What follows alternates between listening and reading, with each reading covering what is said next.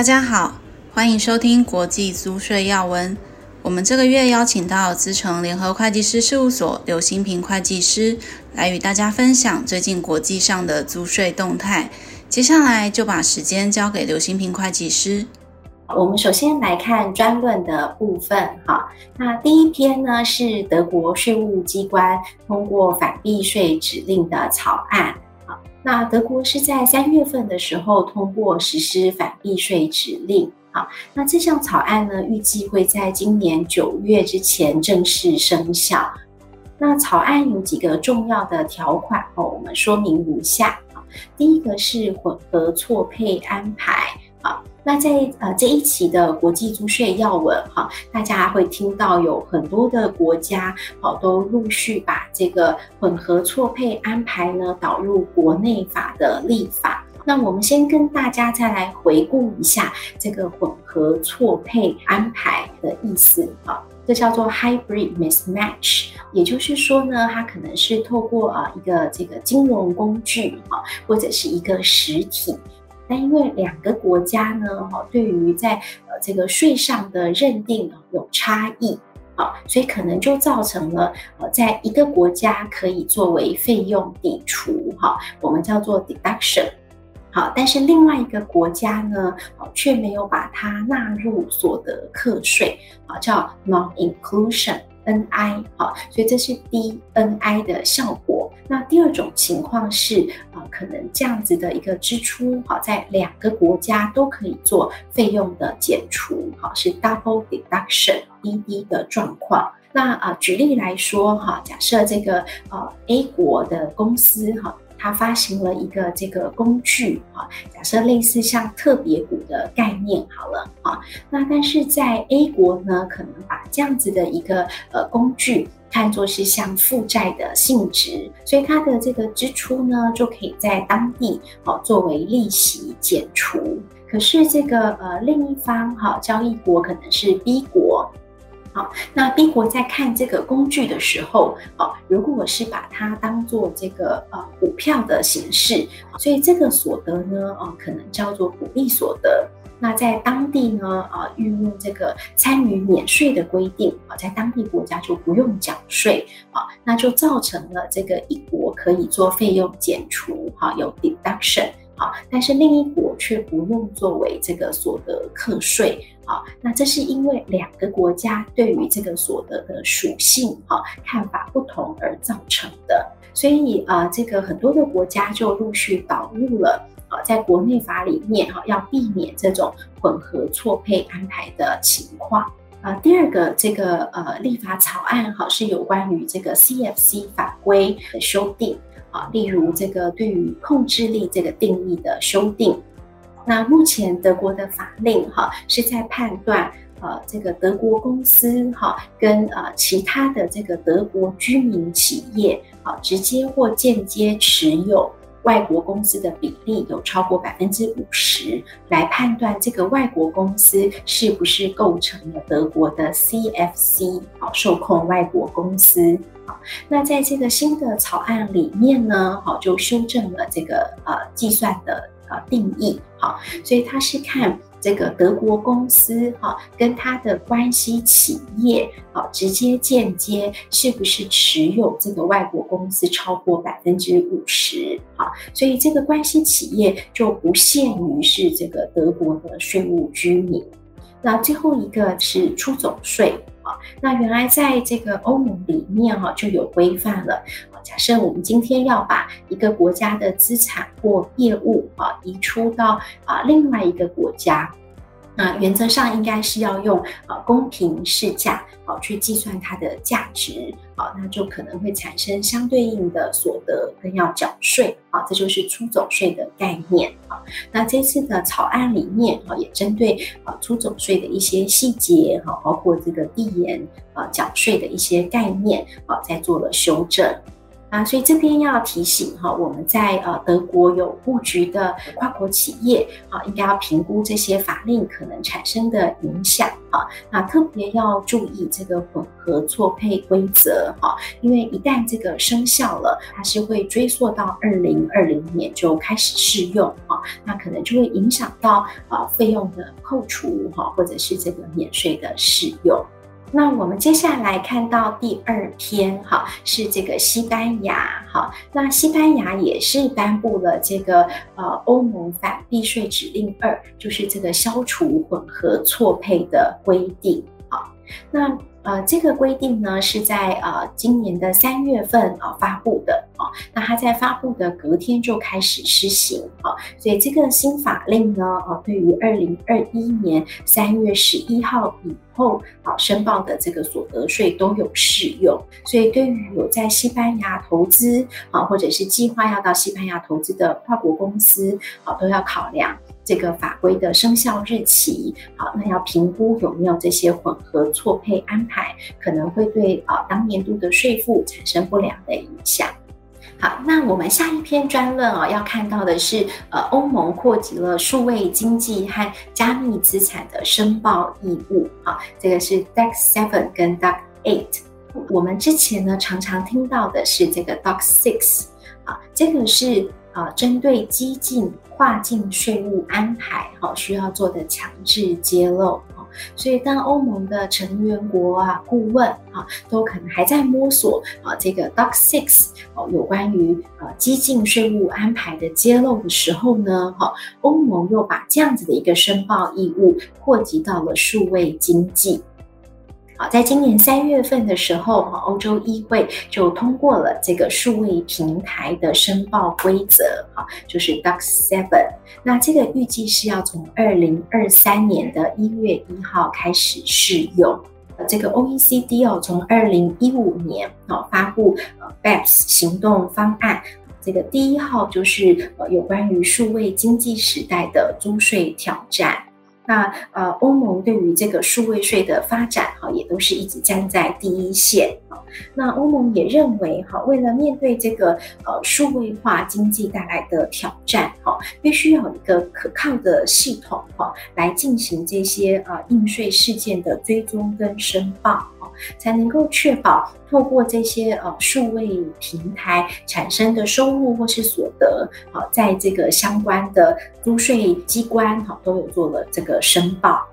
好，所以这个 DAC Seven 呢，它就会把这个数位平台的营运商好也纳入规范，好，所以透过收集这些更多的资讯，好，能够缓解呃这个数位经济带来的挑战。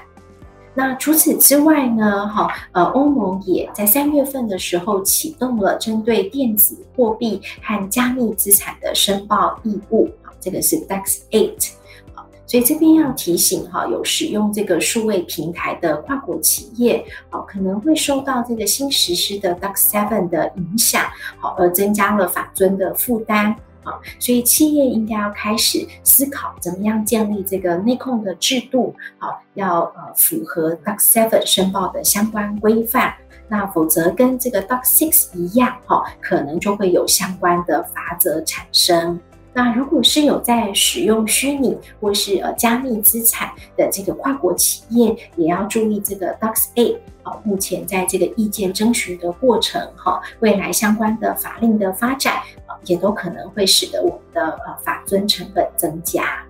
好，那我们再看到这个最后一篇的专论啊，是印度的这个财政预算案。好，那其中呃有一些是跟跨国企业还有外国投资者好相关的一些措施啊。那我们都知道，呃，印度现在还是受到这个呃疫情影响，哈，非常的严重啊。所以为了应应呃这样充满挑战的一个经济环境，哈。这个在今年发布的财政预算案呢，哈，原则上这个呃租税的结构是维持不变的，但是引进了一些措施，哈，希望能够降低租税的不确定性，强化这个税务的行政管理，啊，减少税务争议，包括成立这个预先核释委员会，所以可以看得出来，哈。这个优化营商的环境，哈，是印度政府的优先目标。那另外，这个预算案呢，也持续的鼓励扩大投资，希望能够促进经济的这个发展。好，那以上是专论的部分，哈。那接下来我们来看这个呃要闻，哈，跟立法相关的。第一个是这个澳洲哈，有关于啊离岸金融业务分行哈，就是 OBU 的制度。好，那原来呢，这个呃澳洲针对 OBU 的业务啊，提供了比较吸引力的这个税率。不过 OECD 呢，在做这个。啊，有害租税惯例的审查的时候，就对这样子的一个制度啊提出了担忧啊，所以啊，澳洲政府就决定要修改这个 OBU 的制度啊，要取消优惠税率啊，而且也要关闭这个新的进入者。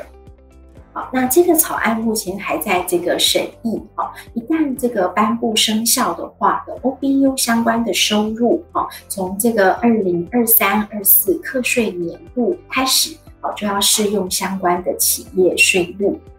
那第二个是在这个二零二四年以后呢，支付的利息就取消了这个免扣缴的规定。好，那第三个就是呃取消了这个新的啊 OBU 的这个呃制度。所以，呃，我们观察呢，在现行的这个 OBU 制度下已经营运的企业，哈、啊，还是可以继续享有优惠税率，哈、啊，但就是只有到二二二三年，啊，那在这个过渡时期，哈、啊，我们也还有待观察，澳洲政府是不是会提出其他替代性的措施，啊，确保这个 OBU 的活动可以继续在澳洲进行。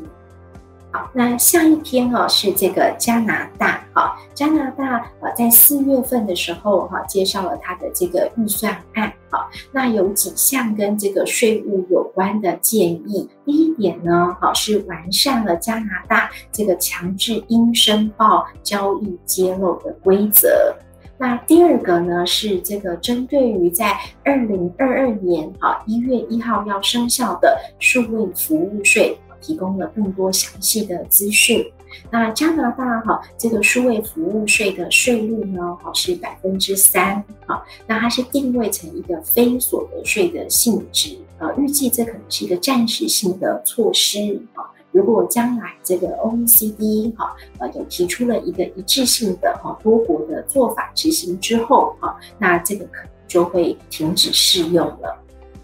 那再来是针对于这个呃利息费用的抵扣哈，把它限制在这个一笔拿的一个百分比。那还有加拿大也引进了这个要解决混合错配安排的规定啊。那这个预算案呢，哦，对于加拿大的公司税率并没有提议要做修改。那我们的观察是，其实这个呃预算案哈，呃可以看得出来，加拿大把这个呃 OECD 哈，还有这个呃欧盟提出来的这个反避税的措施哈，都把它纳入国内税法哈，所以这个跟行动方案是一致的。好，那接下来是塞浦勒斯哈，那塞浦勒斯呢哈也是提出了一些法令的修正哈，包括实施这个 DAC6 哈，就是有关于跨境啊税务安排强制揭露的规定。那另外还有两项法令的修正啊，这个预计在今年二零二一年的七月一号要生效啊，包括了啊第一个。如果这个塞浦路斯的企业，哈，它是付款给这个欧盟黑名单上面的国家，哈，那在支付款项的时候呢，就要办理扣缴，啊，那这个包括支付股利，好，扣缴税是百分之十七，好，那如果是被动的利息，啊，这个扣缴税率是百分之三十，好，那权利金呢，扣缴税率是百分之十。那另外，塞浦路斯跟埃及之间新的租税协定呢，哈，也会从二零二一年的一月一号开始适用。那塞浦路斯跟德国呢，哈，也有针对租税协定有修正的议定书，哈。那不过这个还有在两个国家进行相关的法律程序才会生效。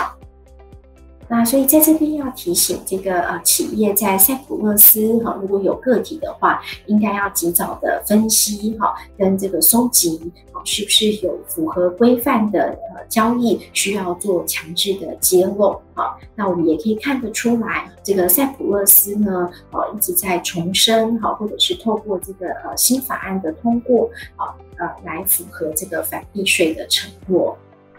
那再来是法国哈，呃，法国在今年更新了它不合作国家的这个名单，好，那如果这个呃企业呢，哈，法国的企业跟这一些黑名单的国家做交易的话，哈，就会适用一些反避税的措施，好，那其中包括就是会提高扣缴率，啊，这个扣缴税率可能会高达百分之七十五。那从这个今年三月份开始呢，哈，这个巴哈马跟阿曼哈已经从这个名单移除了，哈，但这个名单中也多增加了帛琉跟多米尼加，这个新的名单是从六月一号开始试用，哈，那我们可以观察到这里面，可能台商常用的还有 B D I，哈、塞西尔哦，或者是萨摩亚，这个都还是被列入是属于法国的这个黑名单。所以呃，我们的呃有这个法国子公司的企业啊，就要评估啊，在付款日的时候呢，啊，如果跟这些黑名单的国家有交易啊，那可能就会适用一些反避税的规定。好，再来是香港哈，那香港呢哈，预计要修法放宽这个呃国外税额的扣抵。好，那这一次这个条例草案呢，哈，预计要呃包含的范围，哈，包括非香港的税务居民，呃，针对利息，哈，或者是其他收入所缴纳的这个国外的税额，哈，可以做减免，好，那还有香港的税务居民，哈，如果是在非租税协定国家所缴纳的这个国外税额，哈，也可以做减免。那这个法令呢，哈，如果通过的话，是预计从二零二一二二年啊课税年度开始生效。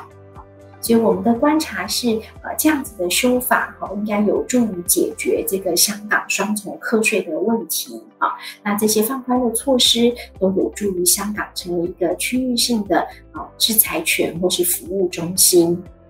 不过要注意的是，这个新规定哦，是从二一二二年哈开始生效，那并不会追溯适用。好，我们再来看到是这个乌拉圭哈，那乌拉圭呢，为了要促进这个投资哈，所以新增了这个临时性的租税优惠。那这个租税优惠是针对二零二一年四月哈到九月啊这段期间做的投资哈，那这个投资额的百分之一百三十哈，可以作为这个所得税的扣除额。所以这个呃，在乌拉圭有投资的这个企业，好，可以衡量评估一下，啊，这个新的投资案，哦，是不是可以适用这个呃加计扣除的优惠。好，那最后是这个呃，有关于一些行政事项的要闻，好，那主要都是呃，有几个国家都推出了这个跟混合错配哦有关的规则，好，第一个是这个澳洲，好，澳洲呃推行了这个导入错配的规则，好。那还有是爱尔兰，哈，爱尔兰也有发布了这个反混合错配的指南，哈，那这个预计是在二零二零年，哈，就开始适用了。那最后是这个纽西兰的部分，好，那纽西兰针对这个呃导入这个间接混合错配的规则呢，哈，有发布了一个这个意见稿，那目前还在这个征询大家的意见。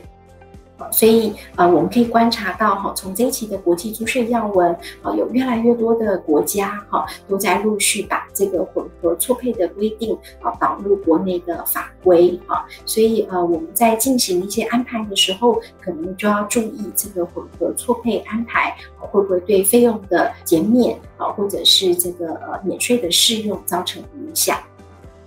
以上是这个月的国际租税要闻，谢谢大家的收听，我们下个月空中再会。